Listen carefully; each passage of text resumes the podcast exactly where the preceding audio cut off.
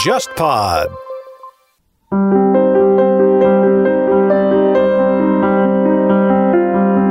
虽然犯罪事实是板上钉钉的，但是司法机构他去办案的流程一定是我需要证据。当一个女性她可能遭受了不管是职场的还是说在生活中的这样的性侵犯的时候，她可能第一个反应是害怕，她不会想到我要留证据。你只能自己去言说，说我在当时的情境下我是非常非常不情愿的，但是对方可以指另外一词说啊，我觉得他就是想跟我这样子。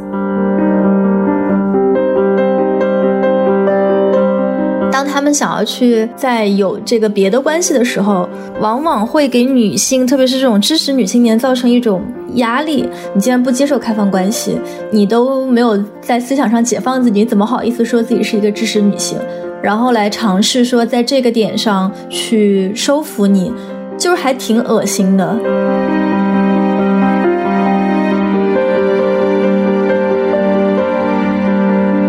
我知道这个事情说出来非常难嘛？哪怕是像我这样的一个事件，我都可能花了这么多年的时间做心理建设。那些勇敢的在公共媒体中去说出自己的名字，然后说出自己的经历，还指控对方的人，我们很多很多人都是不完美的受害者，但是不代表你是不完美的受害者，你就。要苛责自己这样的一个状况吧，对于女性来说是一个很大很大的阻碍。要说出自己的故事，这个规则需要被改变。那我们可能可以把这个勇气继续传递下去。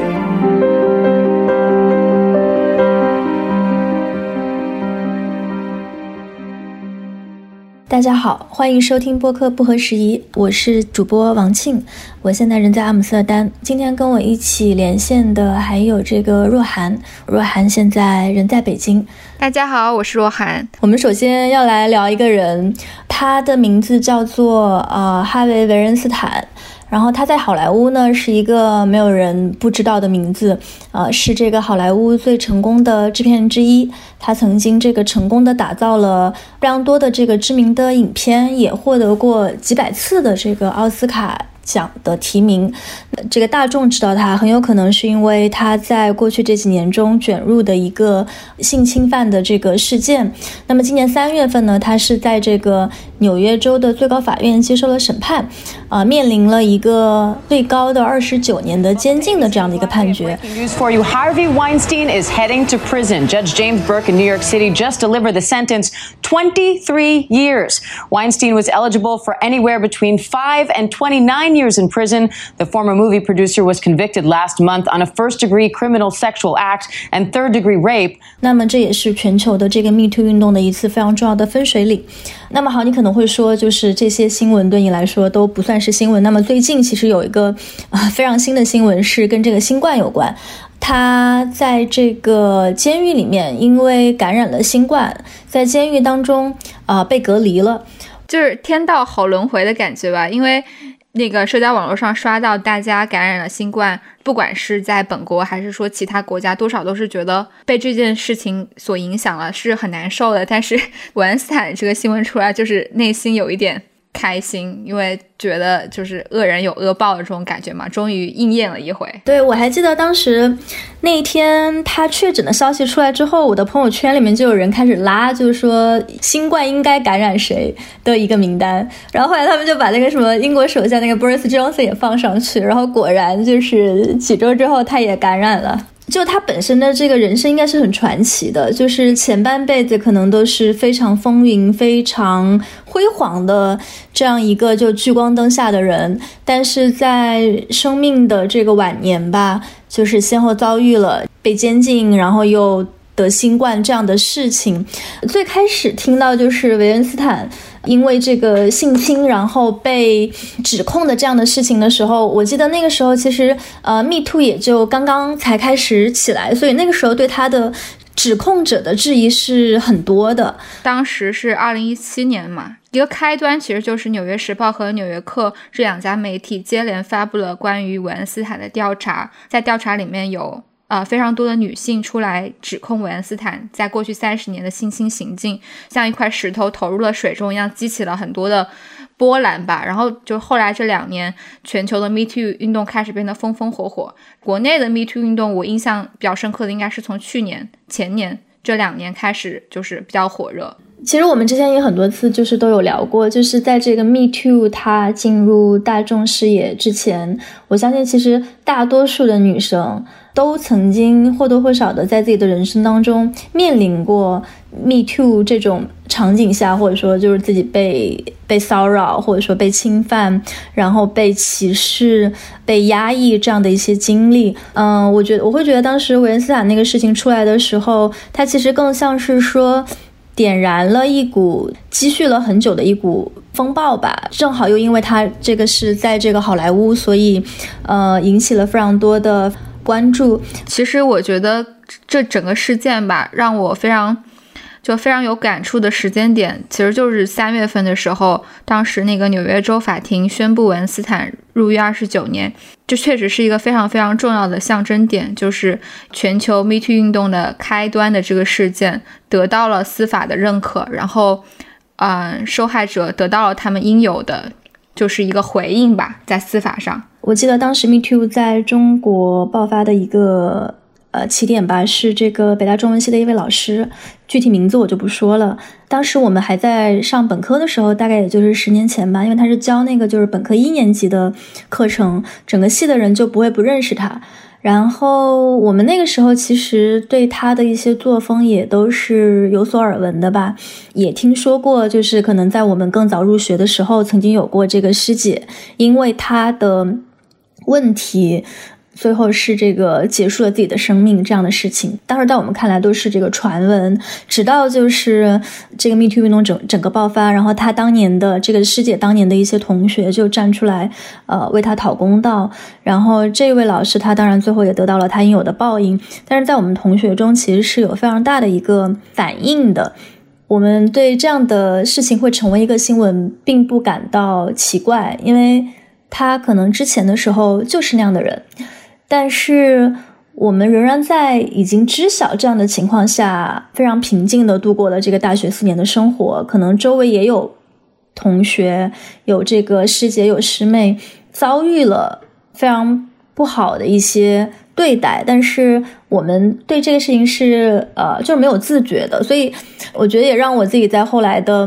处理一些。就是跟 Me Too 相关的 case 的时候，会更加去反思，说就是我们所有人其实都是这个结构中的一部分，就是可能没有一片雪花是是无辜的。嗯，中国一些别的圈子里面，包括这个媒体圈、公益圈爆发的另外的一些 case，其实一直不会觉得说这个事情离自己的生活特别远，它其实就就在那儿。但我们到底要？到什么时候才可以开始说去对这样的回忆、对这样的群体进行一个更根本性的回溯和关照？就像你刚刚说的一样，就是呃，这样的新闻其实当它出现在公共媒体上，我们确实不会觉得惊奇，说哇，原来世界上还有这样的事情，我们不会产生这样的感受，但确实会跟不管是受害者也好，还是参与到这个 Me Too 运动中来的所有女性也好。会有一种遥相呼应的感觉吧。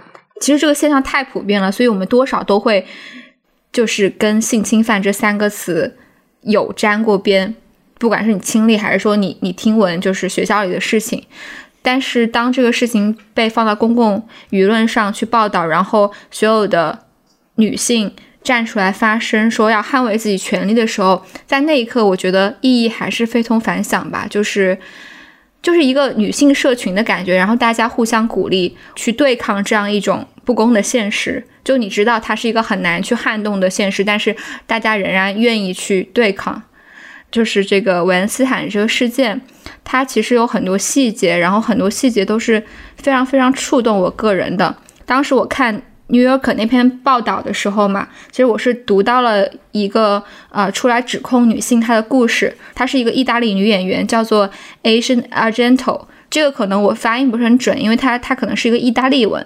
啊。其实她跟韦恩斯坦产生交集是在一九九七年，她当时是参加一部就是韦恩斯坦制作的电影，然后在这个电影可能制作制作过程中，对方就邀请这个姑娘去参加庆功派对。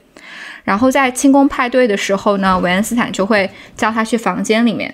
做一些，比如说抚摸他下体，或者是润滑膏帮他按摩的这样的要求。那当时这个女生其实是非常害怕的，包括韦恩斯坦当时在好莱坞的形象又是那么那么的高大，是业界大拿的形象，他当然是很害怕，然后不敢拒绝的。是在他很不情愿的状态之下发生的。可是，在那个之后的五年时间里面，他其实有跟韦恩斯坦就是保持一些亲密关系，甚至说他们有出来约过会，然后也发生过双方自愿的一些关系。但是这一切，他说都是其实都是出于他对于自己就是前景的担忧，因为他是从事影影视行业的工作的，韦恩斯坦在这个行业又是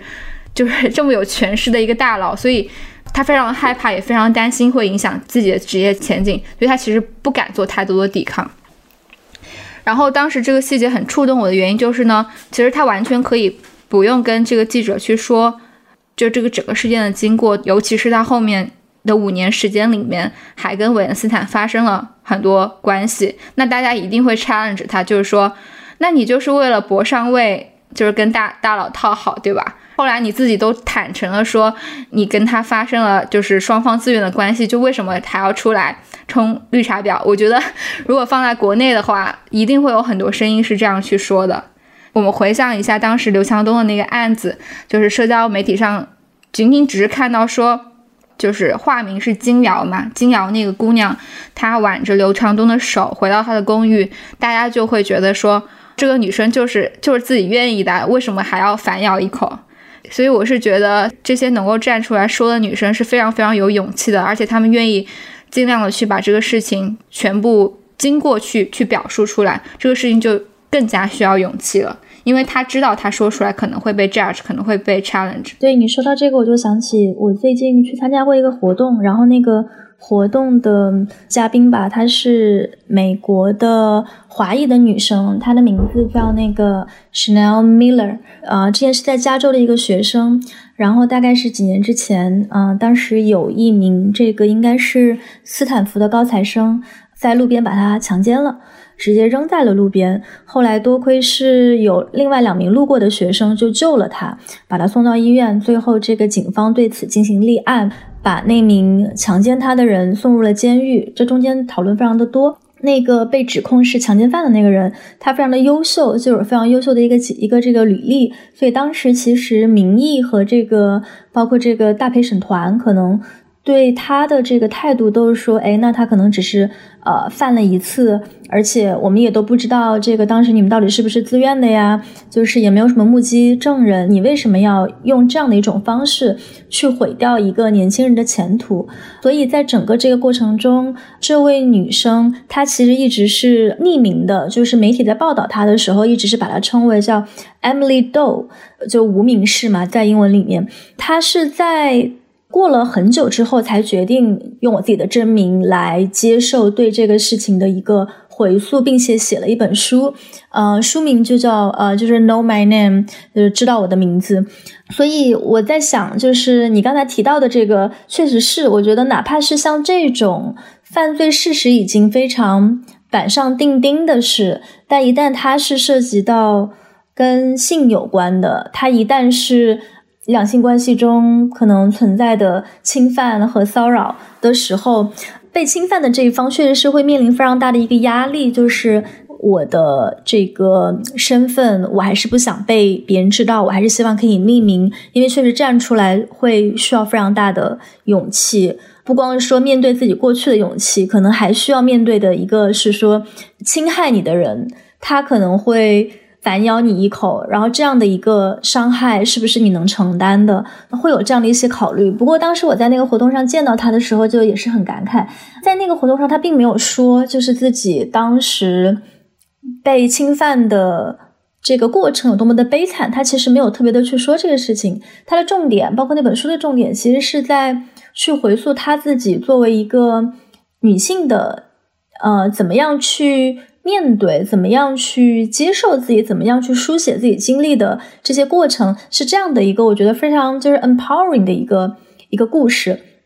那它其实并不是一个纯粹的这种受害者的讲述，而是一个把整个这个事情吧变成了一个自我成长、自我探索的一部分，所以我觉得这是非常有力量，并且是非常就是非常美丽、非常值得尊敬的一个个体。其实你刚刚有说到一个点是，啊，虽然犯罪事实是板上钉钉的，但是司法机构他去办案的流程一定是我需要证据。当一个女性她可能遭受了。不管是职场的，还是说在生活中的这样的性侵犯的时候，她可能第一个反应是害怕，可能会反问自己说：“我是不是做错了什么？”他不会想到我要留证据，特别是就是这种，比如说强奸，或者是你在第一时间一定是身心受到极大创伤的。伊藤诗织他在案子里面去去讲这个事情的时候，他当时已经是算是一个非常睿智，然后反应非常快的。一个就是举动了，但是他到那个警察局报案的时候，警察局会让他去提取他的那个内裤上的基因，然后他当时的第一反应当然是回家洗澡，然后把所有东西都换掉，然后扔到垃圾桶里。就是在很多的受害者去经历这样一个过程的时候，会发现这个流程是相当相当不合理的。我觉得这也是为什么 Me Too 事件当中很多的女性难以出来去去述说叙说自己经历的原因，因为啊，如果你不是像这样子有能基因物质能去提取，那你可能只是被骚扰了，你可能只是被触碰了身体，或者是言语上的骚扰，其实都是会给当事人造成很多心理心理阴影的。但是这些东西在司法上是没有证据的，你只能自己去言说，说我在当时的情境下我是非常非常不情愿的，但是对方可以。指另外一词说啊，我觉得他就是想跟我这样子，这样的一个状况吧，对于女性来说是一个很大很大的阻碍，要说出自己的故事。我觉得不管是什么什么性质的故事，每当这个你需要面临说从一个非常个人的故事变成一个公共的讲述的时候，其实都是非常难的。就可能跟性有关的是这样，但跟别的很多有关的其实也都是这样，所以。我会觉得，对所有这些愿意去公开的去进行这个讲述的人，就都相信他们会有一个过程，并且也很好奇，就是说在他们这背后是有一些什么样的力量，可以让他们去来进行这样的一个讲述。像比如说，在这个弦子和麦烧的故事当中，弦子最后他能够这么勇敢的啊坚持下来，可能跟麦烧这样的一个呃强有力的支持也是。很分不开的，其实这也是我们今天的主题吧，就是因为刚刚我其实表述了说，啊，女性在这个过程中会需要经历多少挣扎，我其实也是就是整个 Me Too 事件当中的，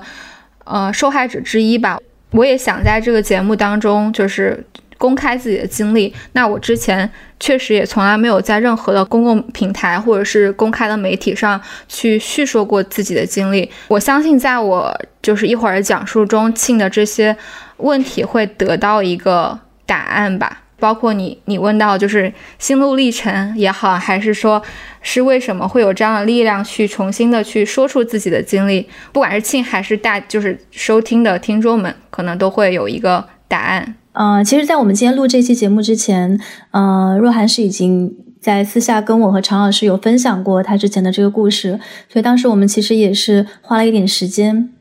想一下，就是说这样的一个公共叙事，就是对他来说意味着什么，把这样的一个故事给讲出来，不一定是说。要去做一个什么样的追责？但是我觉得这个故事就是能讲出来，本身一定会是非常非常有意义的。所以我也非常期待，就是说能够去去去去陪伴你。其实我之前在不同的场合有跟，就私底下有跟我的。就是亲历的朋友们都有分享过，所以这其实不算是我第一次讲述，但是确实是我第一次公开的去讲述这件事情。然后这个事件其实发生在就是二零一五年，可能很多听众会好奇，就是为什么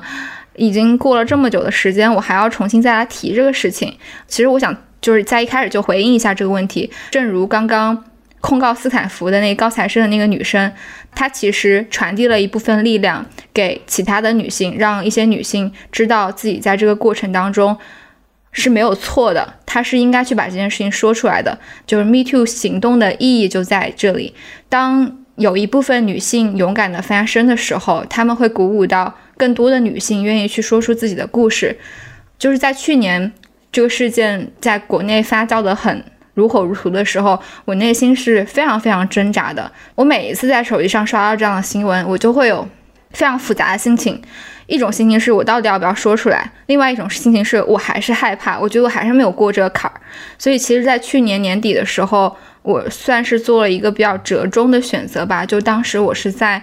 那个人的机构内部去进行了一次投诉，我当然没有任何的具体的所谓的证据，所以这个事情最后我觉得也算是一个不了了之的状态。我觉得在这个事件，其实在我心里一直没有放下，就是因为。我要有勇气去把它传递出来，去告诉更多人，才能够让这个事件变得更加的有公共意义，可能能够去帮助到一些人。如果我一直把它放在心里，就是它是达不到任何效果的。可能我自己已经跟这个事件和解了，或者是说我已经不再被当年的这个事件伤害了，但我可能内心的某一个角落依然没有放下这个事情，或者是说，每当 Me Too 类似的 Me Too 事件出来的时候，我就会愧疚。我就会觉得说，有有人已经发生了，为什么我还在这儿？虽然当时 Me Too 事件会有一个非常宽容的声音，就是说你不要 push 你身边有过类似经历的人去说出他们的经历，他们首先要做的是去照顾好自己。然后我也一直把这句话就是当做一个保护自己的护身符，就会这样去安慰自己。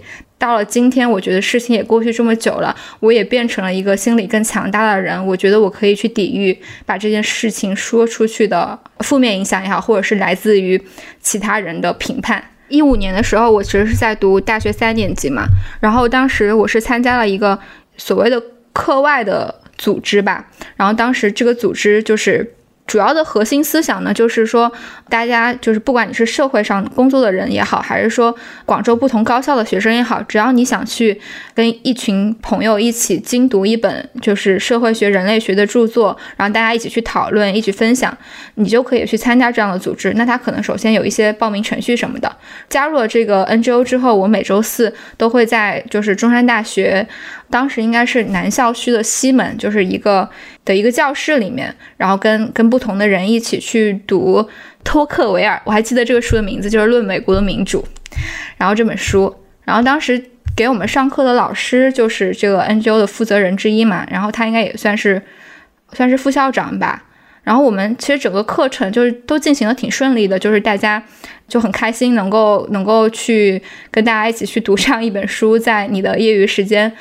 然后当时这个学校有这样一个政策，就是说你在结业之前，你可以跟老师预约一对一的，就是就是一个讨论。其实，在整个过程当中，我我跟那个老师都没有太多的交集，就是大部分时候那个课程结束都已经是九点或九点半了。如果我们要各自回校的话，可能就要坐地铁回去。然后当时唯一的交集就是可能会跟那个老师一起就是出校门，然后啊我们会搭乘同一线路的地铁，但是他会在。我的站前面下，然后当时一起就搭那个地铁的还有很多其他的人，就不只是我一个，就好好几个同学一起。但是到了快结业的时候，那个老师就突然就是有一天在微信上找我聊学术相关的问题，但当时他给我找我聊的那个问题其实挺诡异的，就是聊那个所谓的开放关系，然后他给我发了好多论文。我回想一下，为什么他会找我聊这个话题呢？是因为可能就是。上一次上课的时候，在那个回去的路上，然后他跟我们几个同学一起在讨论这个事情，关于就是个人的解放或者是关系的多样性，在广州高校里面讨论的还蛮多的。因为当时有一位学者叫做何世宁，我不知道庆知不知道这个人，然后他当时就写了一系列的关于这种关系啊或性女性自我性解放啊这种类似的论文嘛，所以，呃，作为开放的态度，当老师给你扔这样论文的时候，你没有什么理由就是。完全不回复，因为他确实也没有扔什么小黄文给你。然后当时就跟他聊了几句，就顺着那个话，就是说，呃，那你就是今天晚上有没有空出来聊一下这个事情？然后同时可能也聊一下，因为当时我们虽然是一个夜校，但是每个人也要写一篇论文。当时我的理解就是说。老师约我出去，然后可能你是确实想聊一些这 相关的问题，然后同时有这样一个论文的设置，然后学校也说了，就是会有一对一的这样的老师和学生互相沟通的这样一个过程，所以我也没有没有太强的警惕心，然后我就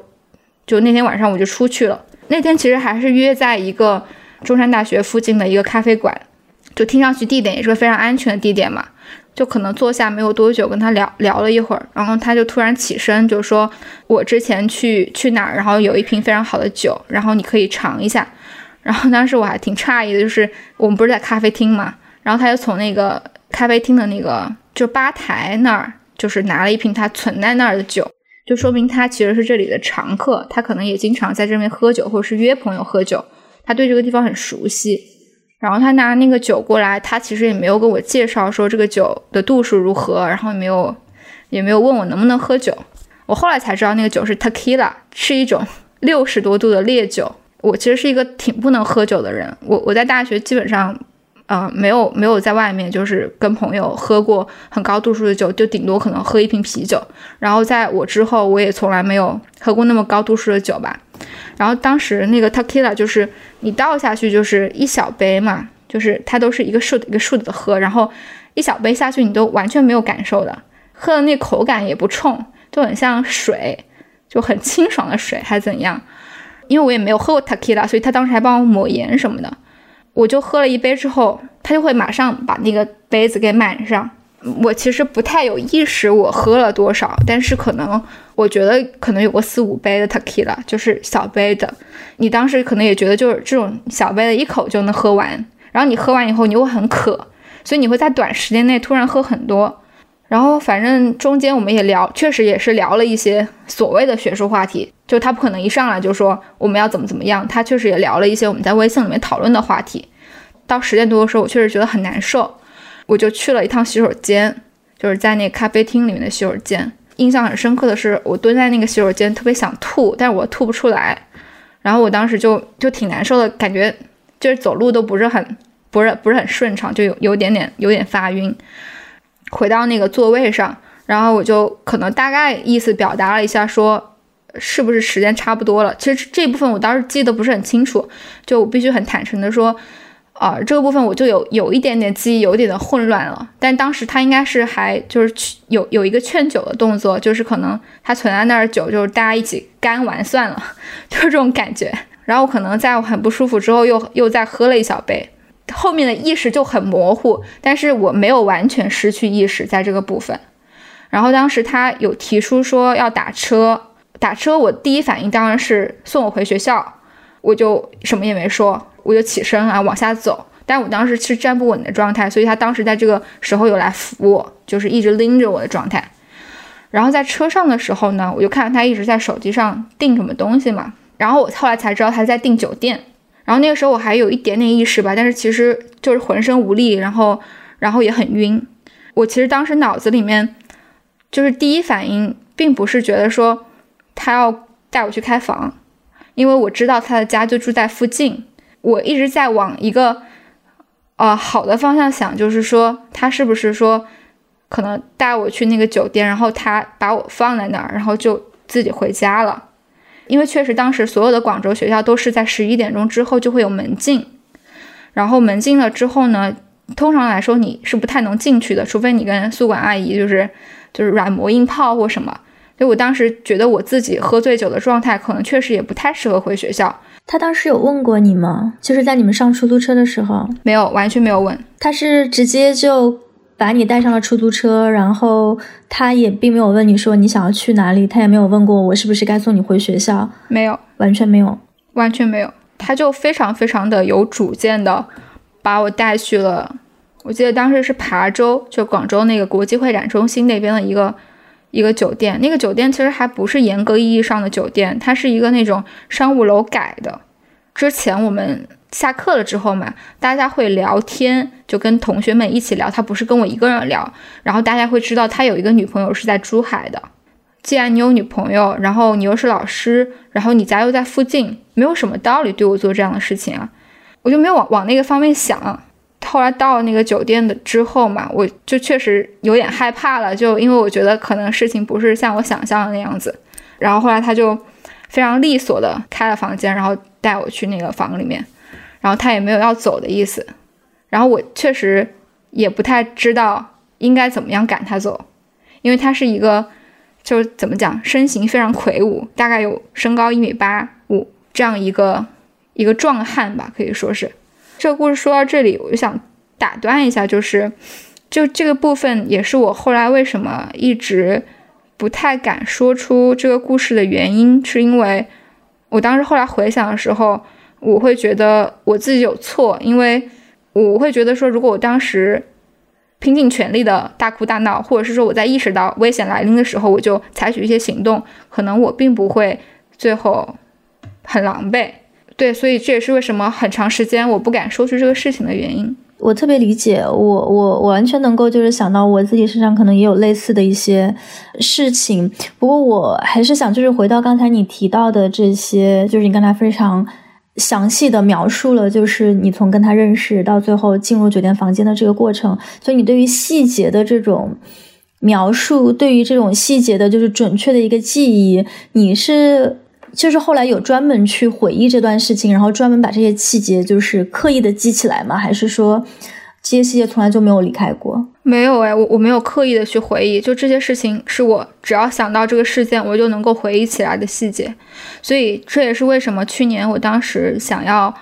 在机构内部去投诉这个事情的时候。当时就是有一个朋友他在帮我嘛，然后我当时特别没有底气，我说，首先我跟他的微信对话我全部都删掉了，我直接把他的微信拉黑了。然后第二就是我现在手上没有任何的证据去去说我们当时发生过这么一段。然后当时我朋友就说你叙说的这些事件的逻辑和细节都都不是瞎编能够编出来的。对，然后你刚才讲到就是说回过头去想的时候，想到这些细节的时候，会觉得可能自己是不是。有错，我我我特别可以理解这个心情。然后这个也让我想起前段，就是有一个美剧叫做这个《The Morning Show》，相当于说是一个初级的职场人吧，叫做 Hannah 的女孩，她也是就是说被他们的这个大 boss 在一次这个自己并没有没有意识、没有准备的情况下，就跟他发生了性关系。然后 Hanna 后来也是受到了很多自己的这种非常复杂的情绪的。折磨的过程中，也会去想说，哎，那当时那天他邀请我去房间的时候，我为什么没有做得更好？就是一个责备受害者的心态，就受害者他自己会去责备自己，就是会觉得说，为为什么当时我没有做得更好？但其实这不是一个就是说当时你能不能做得更好的一个问题，这是一个你当时的心态跟对方的心态完全不是在就是 on the same page。的问题，就对方是在想着我要怎么把你吃掉，但是你那个时候想的还是哦，对方是我的老师，是我的朋友。The abuse of power, the corporate corruption, it has to end. We cannot accept a culture of silence here or anywhere. 所以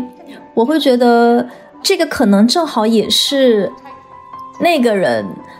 他会觉得说可以让自己免罪的一种原因。该去自责的人没有去自责，但是不该去自责的人，就却对自己非常的苛求。当时韦恩斯坦的那个案件里面，他们去套他的话，就是让一个女孩她的那个身体上别着那个。就是窃听器，然后去跟韦恩斯坦对话。然后那个女孩问他说：“你昨天为什么要摸我的时候？”韦恩斯坦第一句回复是说：“哦，我习惯了这样子。” Why yesterday you touch my breast? Please, I'm sorry. Just come on. I'm used to that. Are you used to that? Yes, come in. No, but I'm not used to that. 他对自己所有行为的解释，要么就是说我是来自于旧秩序的那一套职场中的人，所以我可能还没有适应这个新世界的规则。我以前我们那个世界都是这么干的。要么就是说，哦，我一直都这样，也没什么啥，也没啥事儿啊。你们突然这样子的话，那我就可能稍微注意一下自己。就他们不会觉得自己做错了，他们只会觉得说，啊，这是我的一种习惯，或者是说我我可能之前接受一套一套观念是旧的。我觉得这个事情是让人很愤怒的。嗯，那我们如果再回到你刚才讲的那个故事上，你介意就是再接着讲下去吗？从刚才断掉的那里，然后到了那个酒店房间，其实有两个两个细节非常让我。让我永生难忘吧，我觉得是。刚刚其实已经说到了，我我一直就是处于一个醉酒的状态，嗯，虽然我没有到就是被下迷魂药直接就是不省人事的状态，但是我觉得我的意识和我的身体都是非常薄弱的，就是身体没有力气，然后意识可能就是很混乱，能够大概知道我在哪儿，但是我不太知道我应该做出什么样的行为，包括他订酒店的那个地方也是我完全陌生的一片区域，我。之前从来没有去过那，我也不知道那边的交通状况是怎么样的。当时我的第一个反应是，就我希望他能够离开那个房间。然后我就想说我去洗澡，我在想怎么办，然后我就跑到那个卫生间里面开始洗澡，没有多久他就直接冲了进来。就酒店的门它不能锁嘛，它是滑轨的，所以他直接把那个门打开了，然后站在我面前。然后我承认那一刻我是真的害怕了，就是在我的人生经历中没有这样的事情，我也不知道如果我反抗或者怎么样，他会做出什么更可怕的事情。因为你想，就是一个之前从来没有亲密关系的人，他跟你班上同学都声称有女朋友，然后他之前给你的形象都是。都是不猥琐的，然后他突然这样站在你面前，然后我当时脑子就一片空白了。呃，我后来就是说句实话，就是很害怕。然后，然后我觉得我是不是应该顺从？可能我不会受到伤害。那这样我一大早我就走，就我可能当时有一种顾不上反抗了。我觉得我全部的心情是保护自己的状态。你只要不要突然做出什么过激的行为，或者是。做出更可怕的事情，那我就顺从的在在你的要求下在这儿待一晚或者怎么样。我觉得这个非常可以理解，就是如果是我面对一个身形比我大很多的人，在那样的一个状况之下，我想到的肯定首先会是要自保，要先保命。后来其实我们就是在那个酒店一起待了一晚上，呃，晚上其实他有过好几次就是想。想做进一步的侵犯，但当时我觉得我不管是力气还是意识都恢复了一点吧，就洗完澡之后，所以我其实一直是一个保护自己的状态。嗯，后来其实就就没有再没有再更有有严重的事情发生，因为可能后来我确实挺不配合的，然后也比较强硬吧态度，所以他也就没有再继续做什么。然后我们两个可能就在床上待了一晚上，然后后来早上比较早的时间，就大概六七点钟。我可能醒来之后，我就马上就离开了酒店。哦，对，还有一个细节是，他当时意识到我很不配合的时候，拿出了一罐润滑油，这个细节非常让我震惊。然后第二个细节是，就是反抗的时候，其实所谓的反抗也不是大家想象那种非常激烈的反抗，在床上殴打什么的，其实不是，其实就是做一些基本的动作保护自己，就比如说你弓着弓着腿什么之类这种。当时他。还说了一句话，我说你作为老师这样真的好吗？他说了一句话，他说我们不是师生关系。他当时特意澄清了这一点。他说，呃，我们是夜校，我们这是一个 NGO 组织，我们不是学校里面那种，不是严格意义上师生关系。你也不要叫我老师。当时这个细节其实也也蛮让我震惊的。你觉得他那样的一种反应，就是看上去熟练吗？你觉得他在你之前是不是？曾经有过跟别的女生有一个非常类似的一个情景，因为我觉得这个不是说你被问了这个问题，你一下子马上就能够当下想出来的回答，就感觉他是不是之前曾经被问过这个问题？我后来回很多次回想的时候，我觉得他应该是一个惯犯。然后，包括我去年在他们机构内部投诉的时候，他同事也也说，曾经在机构内部有一些。类似的声音是说他的行为不检点，但是大家可能都没有任何的实锤，都游走在这样的边界吧，就是非常严重和没那么严重就这个中间地带，然后大家又没有证据，所以就其实就挺难去说的。而且他又是一个会跟你讨论开放关系的人，他又会去主张自己可能曾经有开放关系，那就其实你并不知道他。曾经叙说的那些所谓的开放关系里面有多少是不情愿的状态，对吧？他给我的印象就是，可能他会去用一些学术上的这样的词语去去包装他的行为。我也想起来，就是我之前也曾经遇到过这样的人，就是这种直男知识分子中，其实会有这样的一种 dynamic，当他们想要去在自己的固定的关系之外。在有这个别的关系的时候，往往会给女性，特别是这种知识女青年，造成一种压力啊！你看，你都是一个知识女青年了，现代女性，你竟然不接受开放关系，你看你多土，你都没有在思想上解放自己，你怎么好意思说自己是一个知识女性？就是会无形中用自己学识上的稍微比你深厚一点的学识，用一些这种理理论的武器吧。然后来尝试说，在这个点上去收服你，就是还挺恶心的。它其实有点像一种升了级的打怪，就它包上了一层这个知识分子的外衣，但是它并没有改变说这个事情它非常丑恶的一个本质。那在就是你表达了反抗之后的接下来的这几个小时中，你跟他当时是处在一个什么样的状态？其实坦白说，就是在那个最可怕的那个事情发生，就是他冲进来震慑之后，我反而可能平静了许多吧。就后来我我有自我保护的行为，虽然他可能一定会就是在肢体上对你有性骚扰，但他没有做最后的一步，就是侵入式的这样的攻击。然后我可能后来就会稍微舒缓一点，嗯，大概就这样到了到早上吧，对，到了早上，然后我就回学校了，就是在有公共交通了之后就回学校了，就整个一路上的心情是非常非常的。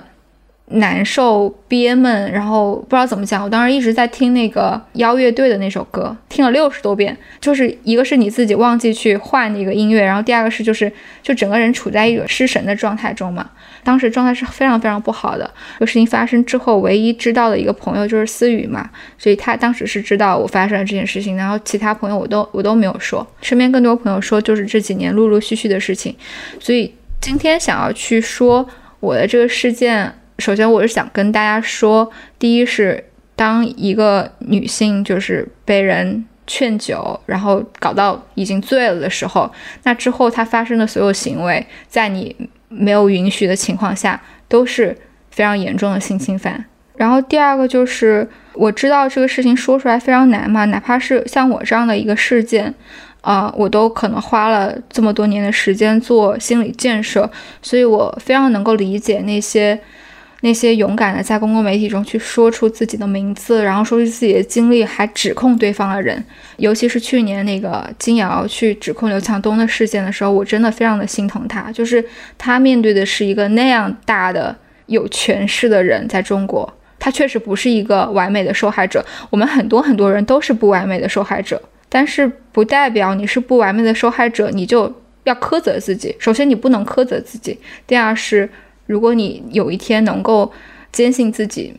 是对的，然后这个事件、这个规则需要被改变，那我们可能可以把这个勇气继续传递下去。我觉得期待说有完美受害者的这些人才是有病。我觉得在以前的观念中，可能甚至在我读大学之前，我的观念都是，当一个女性受侵犯了，那她一定是被人。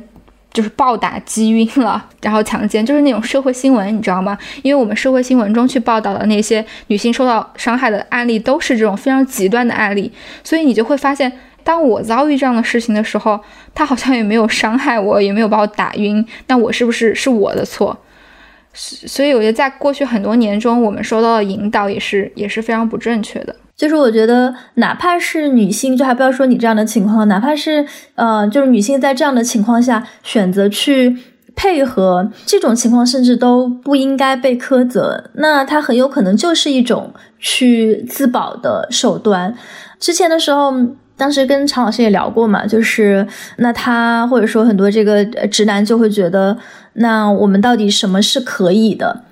陈老师可能还好，但是我确实有一些别的这个直男朋友会觉得说，哎，那没有受到这种明确抵抗的是是不可以。那我们到底什么样的情况是是可以的？所以也会给这个呃直男带来一些心理上的呃暗示和不安全感。所以可能也是因此会在我觉得，包括这个知识圈里面也是有一种，就确实可能颠覆了他们之前存在的一套价值观。但是我觉得某种程度上来说。哪怕他是矫枉过正，他都还是有存在的必要的。就要矫枉，就是必须过正。至少在我们现在这个阶段，我会觉得女性可能首先自己得先要明白，说自己在某一些阶段上的这种局限性吧。就是说，当我面对一个更强的个体的时候，我有我的局限性，在我不去苛求我我那个时候的自己，但是。随着我在事后的这种能量的恢复也好，意识的觉醒也好，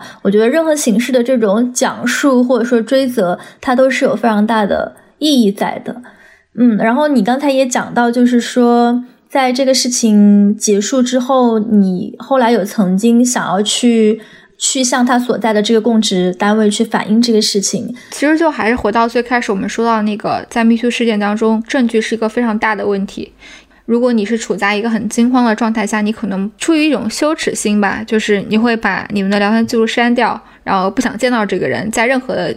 形式和渠道下都不想见到这个人，然后又因为时时隔的时间确实非常长，所以我当时确实是在一个没有任何第三方见证以及任何文文本的证据的情况下去说这件事情，那确实没有办法在任何司法也好、行政上也好对他做一个处罚。说出这个事情，其实也是想要告诉大家，就是。就不幸遭遇了类似的事情，可以尽可能多的去留下一些证据。然后我其实也很开心的看到，就这一两年里面，就是国内的这些公共事件里面，女性越来越有意识的去保护自己。包括之前是央美嘛的那个女生，还是上海那边的一个大学女生，她自己在他们那个发生的过程中就会自己开始录音。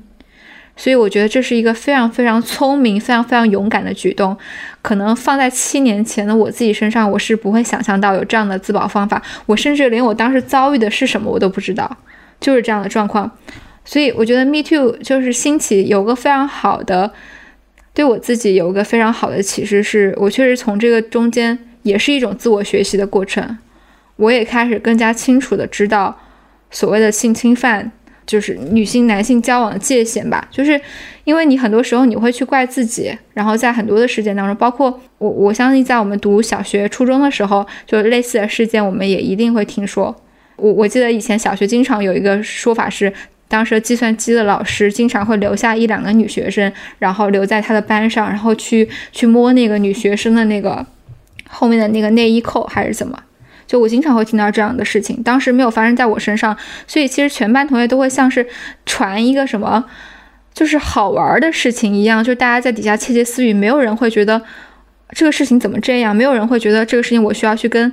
更高一级的机构去反映，这就是一个老师猥亵学生的行为。当时没有人有这样的意识。对的，对的，我也记得小时候，呃，各种什么体育老师，然后这个军训时候的教官，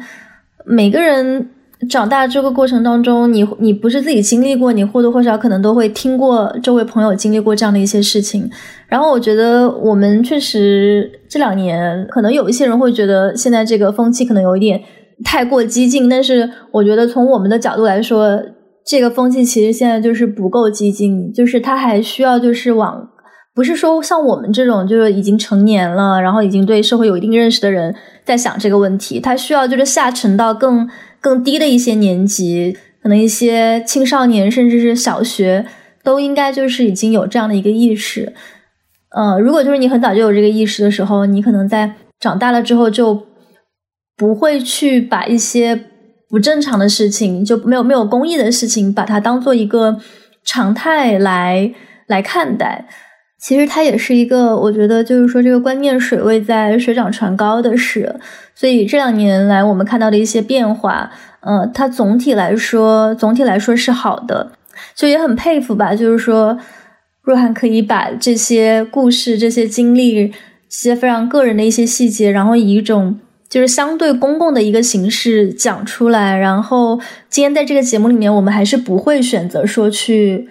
公开说这个人的一些。具体的信息，但是我们希望可以通过这样的形式，能够警告到可能现在还在这个人周围活跃，或者说跟这个人有交集的一些女生，然后希望他们可以引起他们的注意，然后避免类似的伤害吧。刚刚说到那个去年反映这个情况，当时其实因为没有证据，所以没有推进下去。那其实还有另外一种途径呢，就是如果有听众听到了我的经历，觉得。我的经历跟你们的经历有不谋而合之处，或者是通过我的细节，你觉得啊，你在当时的那个时间前后，或者是在那个地点，你觉得我描述的人跟你经历的人可能是同一个人，非常欢迎在我们的呃微博的后台去给我们留言，因为其实不管是韦恩斯坦的案件也好，还是现在。